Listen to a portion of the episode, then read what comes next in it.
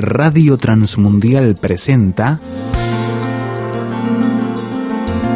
Los grandes temas.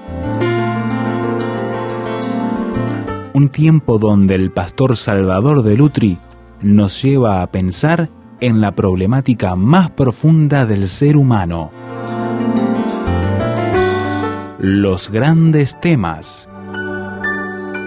Un estudio y un análisis muy interesante que se puede hacer en Proverbios es eh, seguir en el libro de los Proverbios un tema determinado. Es decir, tomar, por ejemplo, un lápiz de color y marcar todo lo que se refiere, por ejemplo, a la sabiduría o todo lo que se refiere a la amistad o a la familia o a la mujer o al necio, todas esas cosas que forman temas, temas que aparecen permanentemente. Y cuando ustedes lo arman, todos esos temas, entonces tienen una idea general de cuál es la forma de, actuar frente a eso. El tema del dinero, por ejemplo, ¿no? Es, otro de los temas que aparece allí. Son, son muchísimos temas los que aparecen, es cuestión de detectarlo, el que uno le interesa y después seguirlo en todo el libro de Proverbios. Yo voy a hacer un tema hoy, y no lo voy a hacer exhaustivamente porque es imposible tomar todos los pasajes en proverbio que hablan acerca de cómo se habla, de las palabras, que es el tema que quiero hablar esta noche. Pero uno se hace frente a las palabras muchas preguntas. Tiene importancia, por ejemplo, lo que decimos, cómo tenemos que manejar la lengua. Fíjense que son temas que son coinciden, el libro de los proverbios coinciden con la carta de Santiago, que allí tiene, tiene ese tema también. ¿Para qué nos fue dada la capacidad de hablar, de comunicarnos? Usted sabe que el, hecho del lenguaje humano es una maravilla. Es una maravilla que el ser humano pueda comunicarse y es inexplicable esto.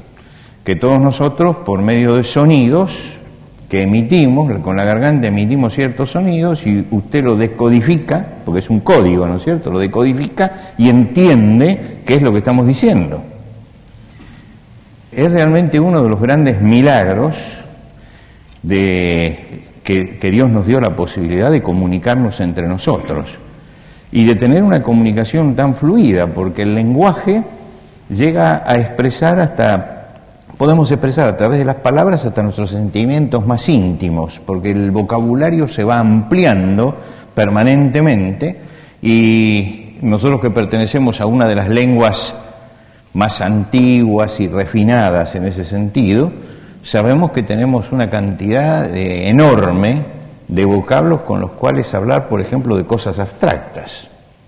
Hablamos del amor, hablamos del pensamiento, hablamos de los ideales, estamos hablando de cosas abstractas y ese es el gran milagro del lenguaje. Ahora, ¿cuál es la importancia de las palabras? Fíjense, en Proverbios 18, 21 dice, la muerte y la vida están en poder de la lengua, y el que la ama comerá de sus frutos. Y este tal vez sea el versículo que mejor marca la importancia que tienen las palabras. Parece exagerado, ¿no? Puede ser que las palabras estén vinculadas con la vida y con la muerte. Puede ser, a veces parece exagerado, porque no le damos tanto valor a las palabras. Pero piensen ustedes, por ejemplo, en este problema que tienen hoy las escuelas del bullying. Es decir, los chicos que acosan por medio de palabras, acosan, acosan, y que han llevado a, adolescentes a quitarse la vida. Y lo llevaron a una situación de angustia extrema y de crisis hasta llegar a suicidarse simplemente usando las palabras, lo que quiere decir que con las palabras se puede matar. Se puede llegar a influenciar en tal forma de quitarle a la persona el deseo, las ganas y la fuerza de vivir hasta el punto de que se quite la vida. O ustedes saben que hay casos donde aparece la palabra instigando y alentando ciertos odios que desatan una tragedia. Quiero decir que la palabra tiene poder, tiene el poder destructivo y tiene el poder de comprometerse con la muerte. Y la palabra tiene también el, poder de comprometernos con la vida. ¿Por qué? Miren ustedes, por ejemplo, cuando el apóstol Pablo está en Filipos, está preso y hay un terremoto, se abren las puertas de la cárcel y todo eso, el carcelero desesperado se va a quitar la vida. Y Pablo le dice no te hagas ningún mal, que todos estamos aquí. Y esas palabras de Pablo suspenden el acto suicida de este hombre, ¿no?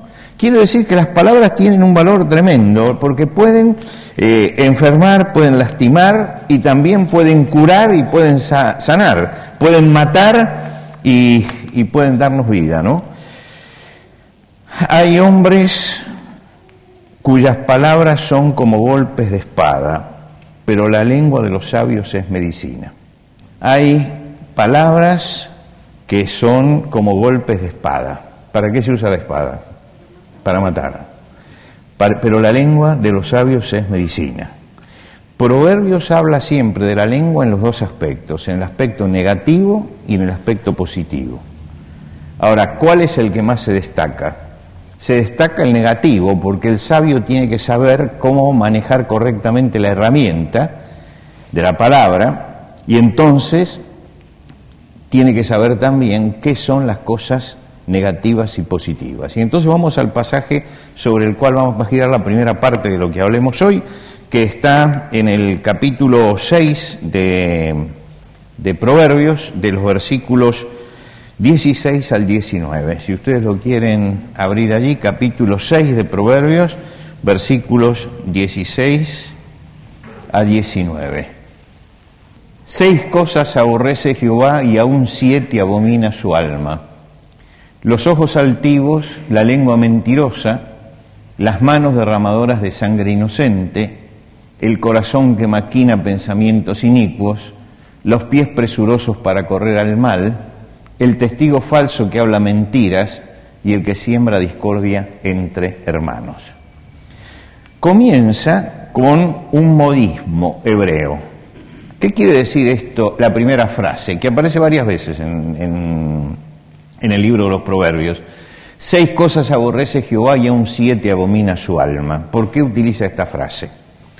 Esta frase lo que quiere decir es voy a hacer una lista, pero no es exhaustiva. Es decir, acá no está todo lo que aborrece el Señor. Hay muchas otras cosas que aborrece. ¿No? ¿Cómo decir que la lista no es exhaustiva? en hebreo para decir que la lista no es exhaustiva se utiliza este modismo. Te voy a decir, como cuando nosotros decimos, te voy a decir seis o siete cosas que te pueden interesar. Quiere decir, no vamos a decir todas las cosas, pero estas seis o siete cosas son importantes para el problema que tenés. Ellos lo dicen en esta forma, seis cosas aborrece Jehová y aún siete abomina su alma. Están queriendo decir, vamos a dar una lista esa lista son cosas que aborrece, pero no es una lista que sea exhaustiva. Pero vamos a marcar esas siete cosas que son fundamentales en, en medio de todo esto. Ahora, fíjense que de las siete cosas hay tres que se relacionan directamente con la lengua. Quiere decir que dentro de las cosas que aborrece el Señor hay tres relacionadas con la lengua. Lo primero es la lengua mentirosa. Lo segundo es el testigo falso que habla mentira. Y lo tercero es el que siembra discordia entre hermanos. Fíjense que estas tres cosas se relacionan directamente con la lengua. Seis cosas aborrece Jehová y aún siete abomina su alma. De las siete cosas, tres están relacionadas con la lengua. Tres están relacionadas con la lengua. Comienza por la lengua mentirosa. La lengua mentirosa. ¿Qué es mentir? Mentir es falsear la realidad, falsear con las palabras la realidad. ¿Cómo miento? Cuando falseo la realidad. Eh, y lo hacemos a sabiendas, porque yo puedo falsear la realidad sin darme cuenta. Si no hay intención, si no hay una intencionalidad, entonces podemos usar la frase faltar a la verdad. Faltó a la verdad, pero no tuvo una intención mentirosa, no tuvo una intención de engaño.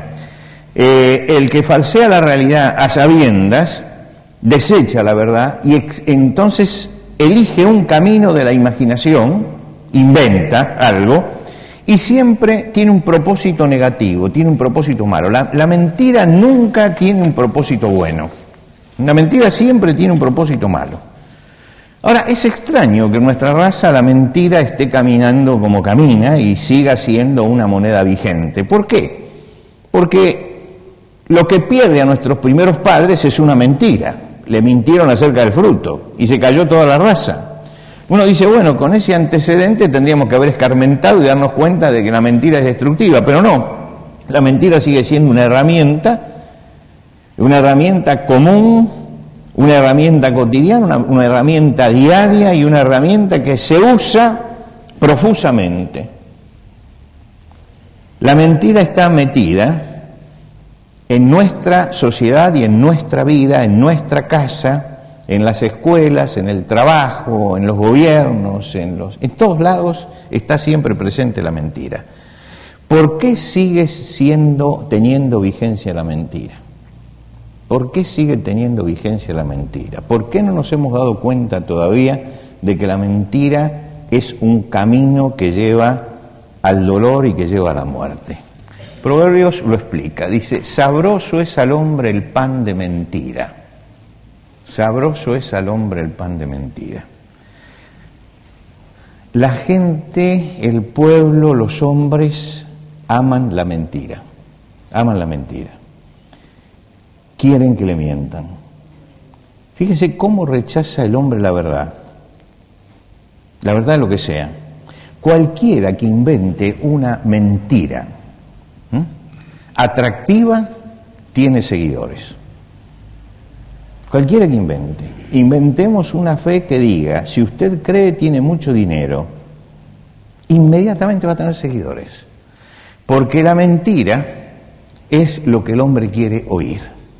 Ahora, es interesante lo que dice acá, porque dice, eh, la mentira es la moneda corriente, porque sabroso es al hombre el pan de la mentira. Tiene sabor la mentira, tiene sabor. Lo que pasa es que la, mentira se ha transformado, por eso, justamente por ese sabor que tiene, la mentira se ha transformado en una metodología aceptada. Un periodista estudió particularmente a todos los mandatarios del mundo a ver si había alguno que realmente amara la verdad y descubrió que todos, absolutamente todos, todos, cuando digo todos es todos, utilizaron para llegar al poder algún camino de mentira. Analizó a todos los políticos del mundo.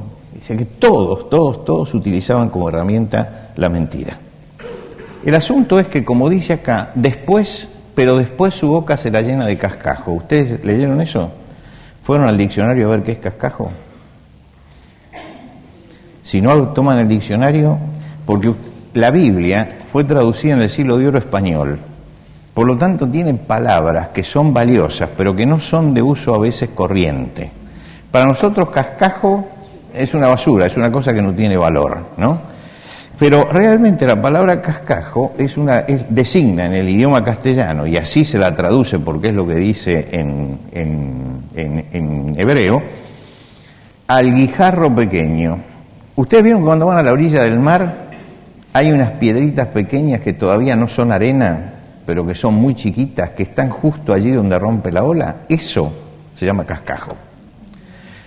Eh, entonces dice, la mentira es un pan sabroso, pero al final después su boca se la llena de cascajo. Si alguna vez usted fue al mar y se le llenó la boca de arena, sabe lo que significa eso.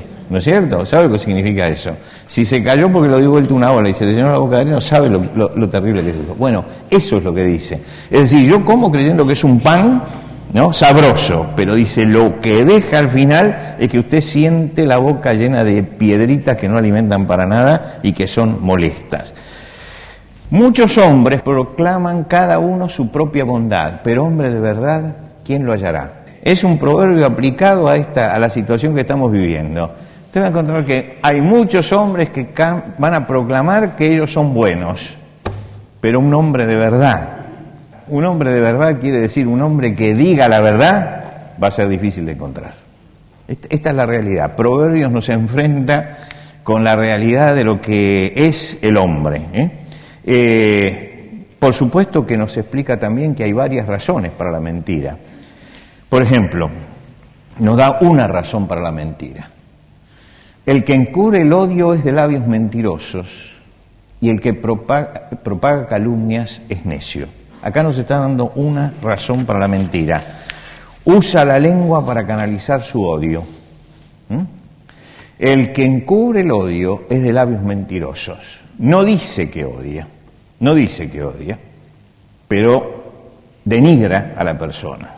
Y aparece entonces una palabra nueva que tiene que ver con la lengua, que es la palabra calumnia. ¿eh? Dice, y el que propaga calumnias es necio. ¿Qué es la calumnia? Es una acusación falsa que se hace maliciosamente, ¿no? Y que causa daño. La calumnia es, yo acuso falsamente a alguien y le hago daño con eso. Y es una forma, dice, de la necedad. El que propaga calumnias es un necio. Quiero decir que acá ya tenemos dos cosas que me está diciendo Proverbios. En primer lugar, me dice cuál es uno de los motivos de la mentira. Y en el segundo, en el segundo verso, el primer verso es el motivo, a veces está encubriendo un odio y por eso saca mentiras. Y en el segundo de los versos me dice cuál es una de las variantes que tiene la mentira, de las muchas variantes. La mentira, la mentira tiene muchas variantes, tiene la variante de la calumnia como tiene la variante de la lisonja, ¿no? Es decir, lo calumnio a fulano de tal porque lo odio, porque no me gusta, entonces trato de buscar el descrédito de esta persona, entonces lo calumnio. Pero también quiero acomodarme con alguien y entonces le doy la píldora, lo lisonjeo, le digo, usted es el mejor del mundo, no le estoy vendiendo eso, eso también es mentira. Es mentira porque no lo siento, ni lo creo, ni lo vivo. Pero lo estoy haciendo porque estoy manipulando a la persona a través de la lisonja. ¿Mm? Esto, esto es, una, es una realidad, es una realidad a la que todos tenemos que estar atentos, ¿no? A nosotros nos decían cuando yo estaba en el Instituto Bíblico, nos decían, nunca hay que escuchar el balido de las ovejas. No la escuchen, ni cuando se quejan, ni cuando elogian. Usted escuche siempre la voz del Señor. Usted siempre escuche esa voz. ¿Por qué? Porque está el lisonjero y está el quejoso. Siempre hay. Usted no puede manejarse por eso, porque cada uno de ellos habla de lo que tiene en el interior. Nada más. Dice, usted escuche la voz del Señor. El mentiroso busca siempre material. ¿De dónde saca material el mentiroso? Tiene una, una fuente. El malo está atento al labio inicuo y el mentiroso escucha la lengua detractora. ¿Qué quiere decir con esto? El malo busca el material en el chisme, busca material en eso. Eh, el detractor, ¿quién es? Es el que desacredita a otro. Y el mentiroso busca ese material. Si alguien habla sobre esto, yo lo voy a escuchar porque me da material para que yo también cree mi mentira. El mentiroso escucha a quien desacredita y a quien difama. ¿Mm? Eh, hay un famoso autor inglés que habló, habló bastante acerca de la mentira y de la difamación.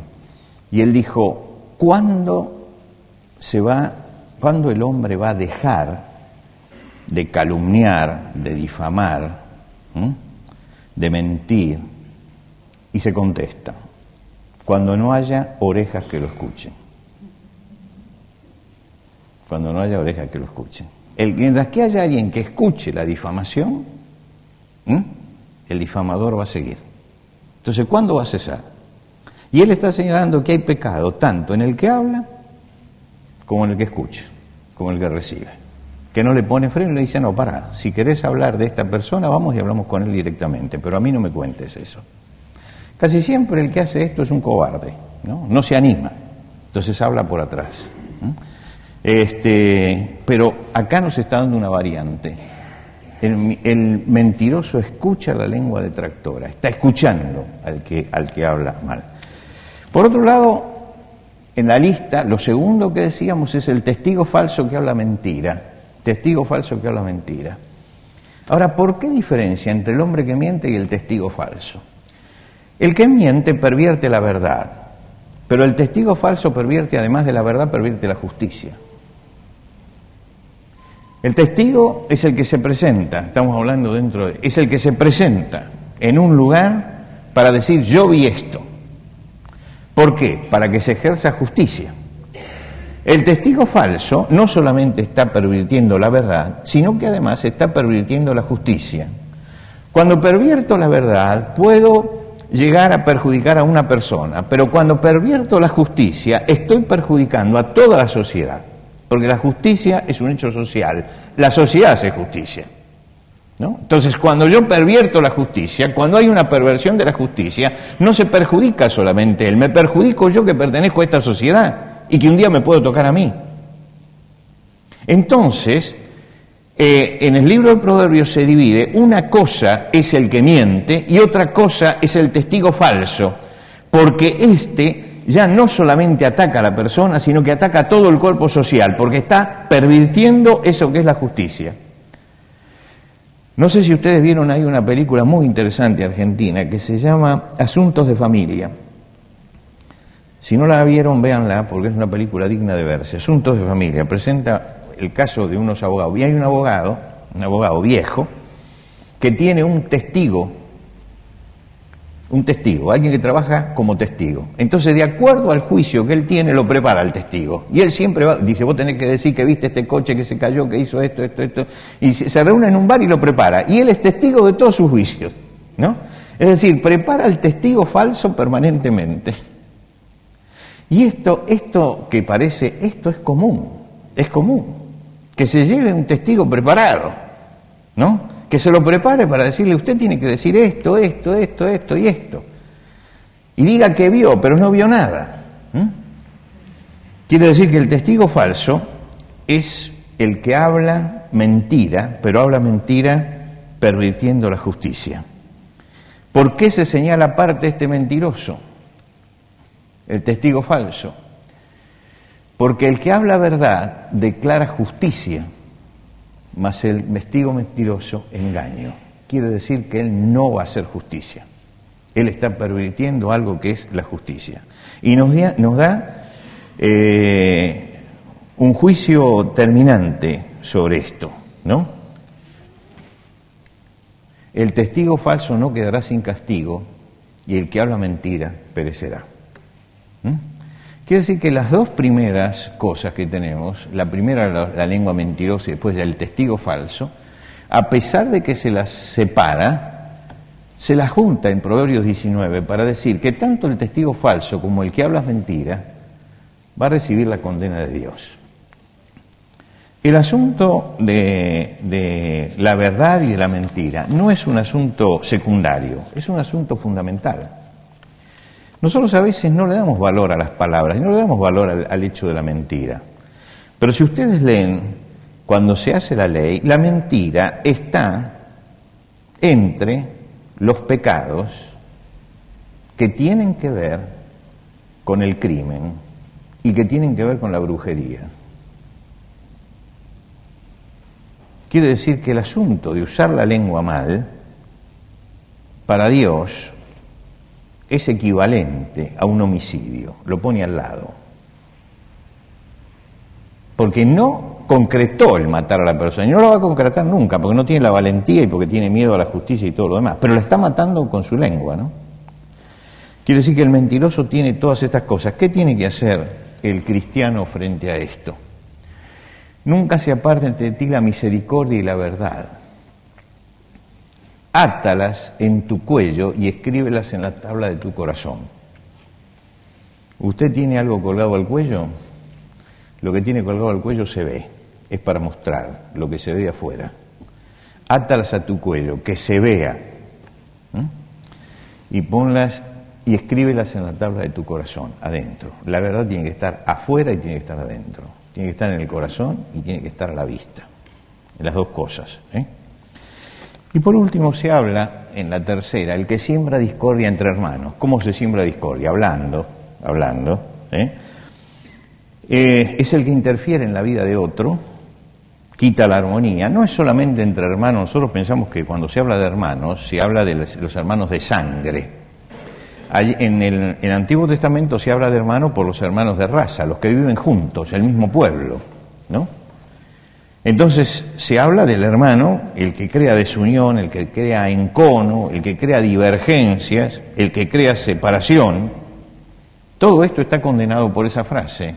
El que siembra discordia en tres manos es abominación a Jehová. No se olviden que está hablando de las abominaciones. y las razones que lo mueven. Perversidades hay en su corazón, anda pensando mal todo el tiempo, siembra la discordia. ¿A qué se refiere esto? Si usted toma el pasaje completo, se habla del hombre malo, dice. El hombre malo, perversidades hay en su corazón, anda pensando mal todo el tiempo y siembra las discordias. ¿Mm? Esto, esto es la característica del hombre malo, sierva la discordia, es decir, quiere que realmente la gente se enemiste, que no esté bien el uno con el otro. Este es uno de los grandes temas del libro de Proverbios, pero es uno de los grandes temas, es decir, el tema de la mentira y el tema de la palabra que siembra discordia. Pero el otro tema que se desarrolla con respecto a la lengua profusamente, hay otros que son menores, pero que este sí se, se desarrolla profusamente en el libro de Proverbios, es el tema del chisme. La palabra chisme aparece varias veces en el libro de Proverbios. Pero hay que precisar muy bien qué, significa esta palabra chisme. Nosotros usamos, la, en, la Biblia se traduce la misma palabra como chisme, pero también se traduce como murmurador, como el llevador de cuentos, como el difamador. Esto entra todo dentro de la misma palabra. Cada vez que ustedes ven la palabra chisme, piensen que está hablando de la, de la de la murmuración también y también de la difamación. El asunto es que hay que definir bien las cosas y por eso creo que tenemos que definir un poco qué es esto. Vamos al diccionario. ¿Qué es un chisme? ¿Es una noticia verdadera o falsa? Vieron que a veces la persona dice, no, pero era verdad lo que dije. No, pero es un chisme igual. Es un chisme igual, aunque sea verdad. Aunque sea verdad. Comentario con que generalmente se pretende indisponer a una persona con otras o se murmura de, de alguna. Lo que se busca es la indisposición. Yo digo esto para que haya indisposición. No interesa si es verdad o si es mentira, pero la intención es esa y ya hay chisme cuando hay intención. Hay chisme cuando hay intención. Murmurar es conversar en perjuicio de un ausente censurando sus acciones. Es decir, yo hablo mal de otra persona que no está presente censurando las acciones, eso es murmuración. Y la tercera, difamar, es desacreditar a alguien de palabra o por escrito, publicando algo contra su buena opinión o su fama. Es decir, la persona tiene una buena opinión en la gente, tiene fama y entonces se encarga de destruirla. La palabra, cada vez que nos encontramos con la palabra chisme en el libro de los proverbios, estamos hablando de estas tres cosas de chisme, de la murmuración o de la difamación, de acuerdo a las definiciones originales de las palabras, de acuerdo a esas definiciones originales. En general, esto es a lo que no le damos importancia tampoco y la consideramos casi un pecado menor.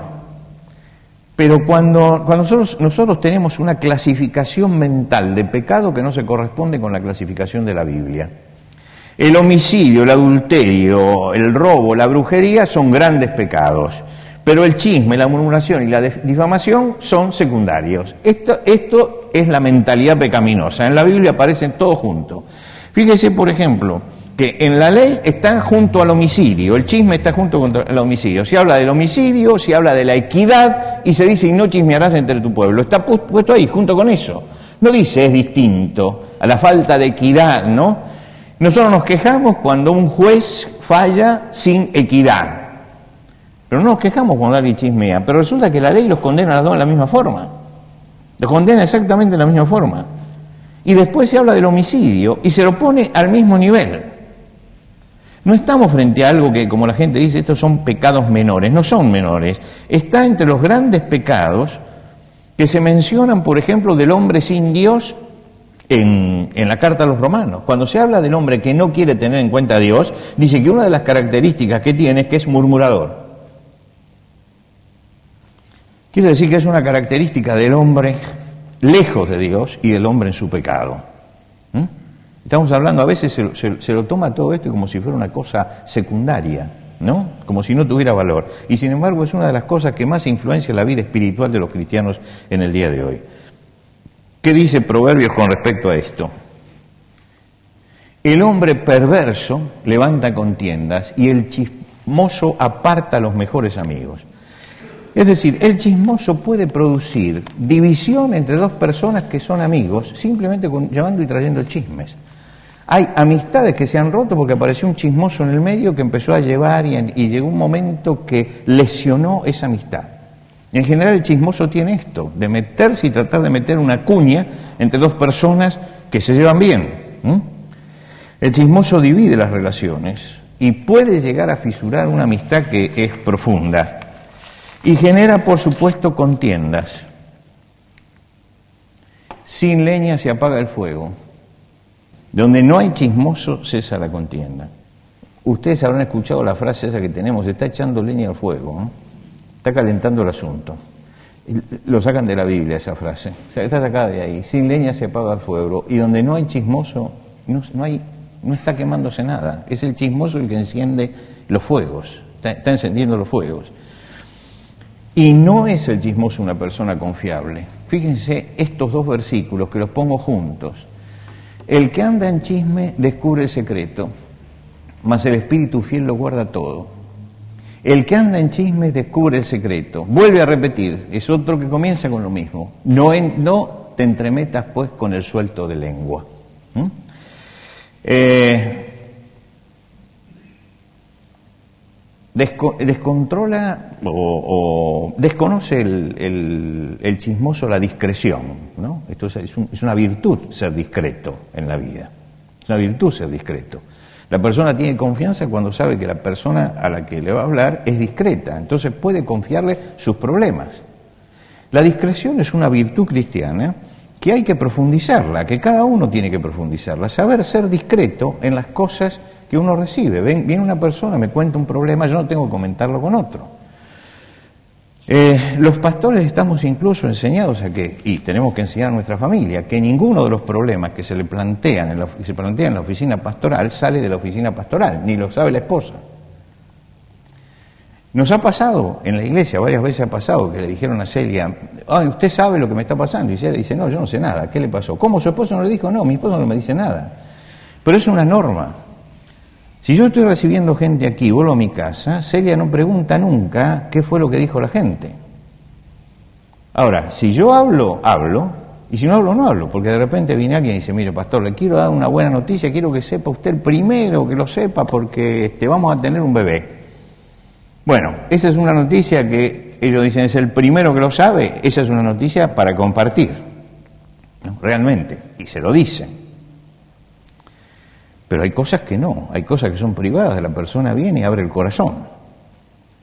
Y no se debe consultar ni con la almohada. Es algo que tiene que morir con la persona. ¿Por qué? Porque la virtud cristiana es la discreción, es ser discreto. No hay relaciones buenas si la persona no tiene discreción. Esa frase final que dice, no te entremetas pues, porque es un suelto de lengua, hay una versión de la Biblia que traduce, no te juntes con la gente que habla de más. Y es realmente eso lo que dice el versículo, no te juntes con el que habla de más, el que no tiene freno para su lengua, porque te va a perjudicar, va a perjudicar tu vida espiritual. Uno tiene que saber con quién está hablando y tiene que saber el límite de la conversación. Y por supuesto que esto tiene la seducción del pecado, la boca del necio es quebrantamiento para sí y sus labios son lazos para su alma. Las palabras del chismoso son como bocados suaves y penetran hasta las entrañas. Es decir, presenta un manjar codiciable, como el de la serpiente a Eva, ¿no? Pero es un lazo para el alma, es el veneno que llega hasta lo profundo. Es un lazo para el el que lo está practicando, porque fíjense que dice, la boca del necio es quebrantamiento para sí. El primero que se perjudica es él. ¿Por qué? Porque cuando uno ve que alguien no tiene discreción y es chismoso, lo primero que hace es bajar la cortina, a menos que esté tan enfermo espiritualmente como él y entonces lo escuche. Pero si no está enfermo espiritualmente, entonces baja la cortina, dice, no, yo con esta persona no hablo, no hablo más. ¿Por qué? Porque es una persona que trae chismes, lo que quiere decir que es un quebrantamiento para él y sus, sus labios son lazos para su alma, son lazos para su alma. Es decir, él cae en su propia trampa, es un lazo para el alma porque el veneno le llega hasta lo más profundo. Pero el mal se generó en el alma y es prisionero del pecado, se transforma en prisionero del pecado. Las palabras del chismoso son como bocados suaves, y esto es el efecto que me hace a mí. Dice, y penetran hasta las entrañas, envenenan la parte interior del hombre. Eh, alguien comparó al chismoso, al que habla, con Judas, ¿no? Judas besa a Jesús, porque cuando lo tiene enfrente quiere tener, hacer el mejor papel, pero lo traiciona por la espalda. Y esta persona cuando analiza esto dice, el chismoso es Judas, es un Judas en miniatura. No habla con la persona directamente, pero habla por atrás. Habla por atrás. Dice entonces muestra una cara, porque quiere estar bien, pero por el otro lado denigra, lleva el chisme.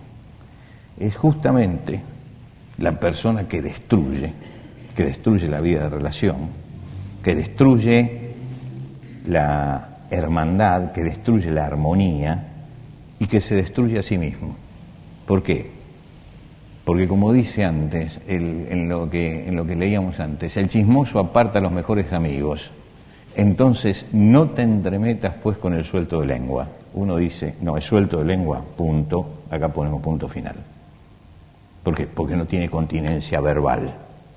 Y la incontinencia verbal es peligrosísima. Quiere decir que el libro de Proverbios tiene muchísimas cosas para decir acerca de la, de la lengua y de las palabras y de lo que uno habla. Y nos quedan unas cuantas cosas, nos quedan las lisonjas, de los que también habla el libro de Proverbios, nos quedan las calumnias, de las que también hablan varias veces, pero simplemente para dar un vistazo de cómo se puede tomar un tema y desarrollarlo, porque no nos hemos apartado del libro de Proverbios, y en el libro de Proverbios está todo esto que nosotros hemos hablado esta noche. Terminemos con un proverbio que sea fundamental para nuestra vida. El que guarda su boca guarda su alma, mas el que mucho abre sus labios tendrá calamidad. El que guarda su boca guarda su alma. Yo pongo freno en la boca, pongo freno en el alma. Estoy guardando el alma, estoy manteniendo el alma sana.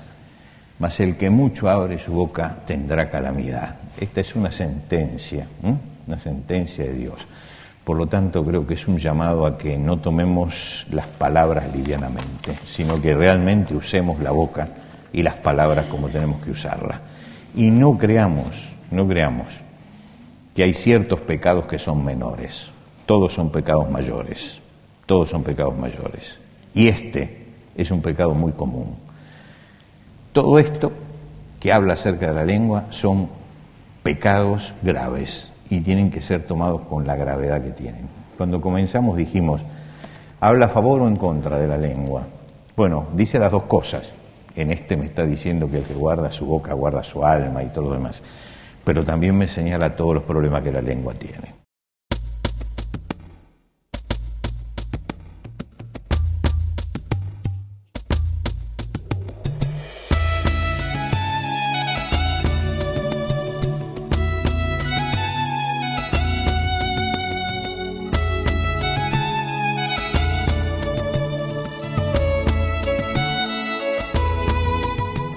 ¿Qué le pareció el desafío que nos presentó el pastor Salvador de Lutri en los grandes temas de hoy? ¿Qué preguntas, aportes y discusión le gustaría compartir con nosotros? Déjelo saber a través del 091-610-610, SMS o WhatsApp. 091-610-610. Si está fuera de Uruguay, agregue el número en su libreta de contactos así, símbolo de más 598 91 610 610. La reitero, símbolo de más 598 91 610 610. Encuéntrenos también en el sitio web tierrafirmertm.org para escuchar los audios de este y los demás grandes temas. Tierra Firme, rtm.org.